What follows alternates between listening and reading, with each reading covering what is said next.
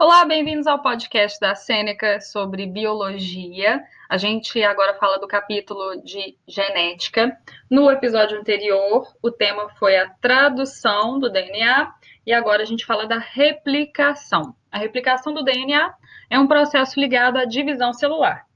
Quando uma célula se divide, cada célula filha recebe uma cópia de cada cromossomo. Durante a replicação, cada fita do DNA da célula mãe é usada como molde na produção de novas fitas. Ao final do processo, cada fita do DNA da célula-mãe está ligada a uma nova fita. Como a síntese das novas fitas é feita com bases complementares ao DNA original, a nova molécula de DNA é constituída por 50% do DNA da célula-mãe. Logo, a replicação é semiconservativa. A cópia dos cromossomos para as células filhas garante que a informação genética seja transmitida.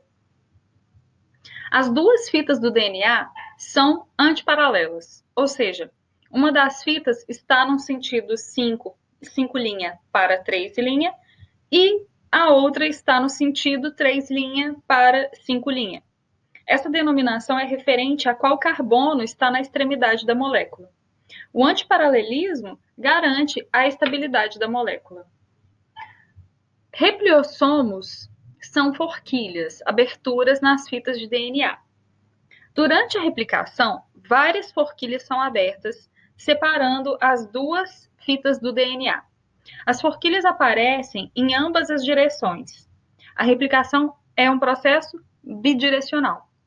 Após um tempo, as forquilhas se encontram e as duas fitas de DNA são completamente separadas.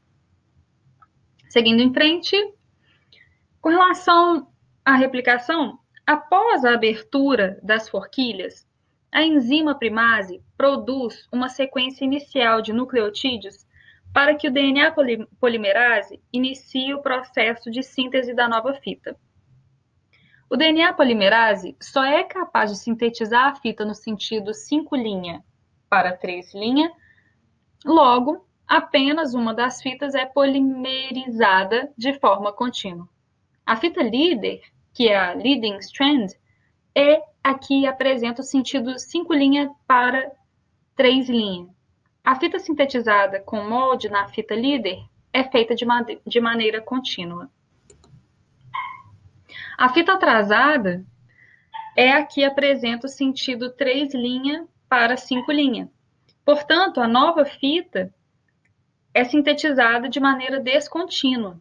Isso porque o DNA polimerase transcreve um pedaço, vai mais à frente, transcreve outro pedaço e continua assim. Tais fragmentos de DNA produzidos recebem o nome de fragmentos de Okazaki e têm entre 150 e 200 pares de bases.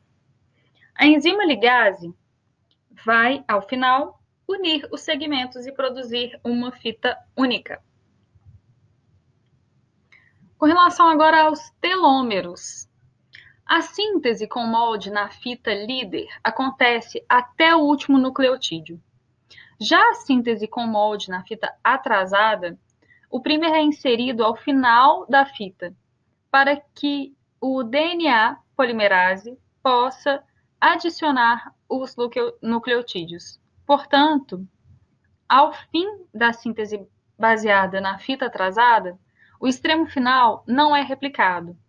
Os telômeros são sequências repetidas de bases na extremidade da fita atrasada que funcionam como tampões, impedindo que o DNA da célula filha seja mais curto que o DNA da célula mãe. Para a gente recapitular um pouquinho, vem, agora eu faço uma pergunta.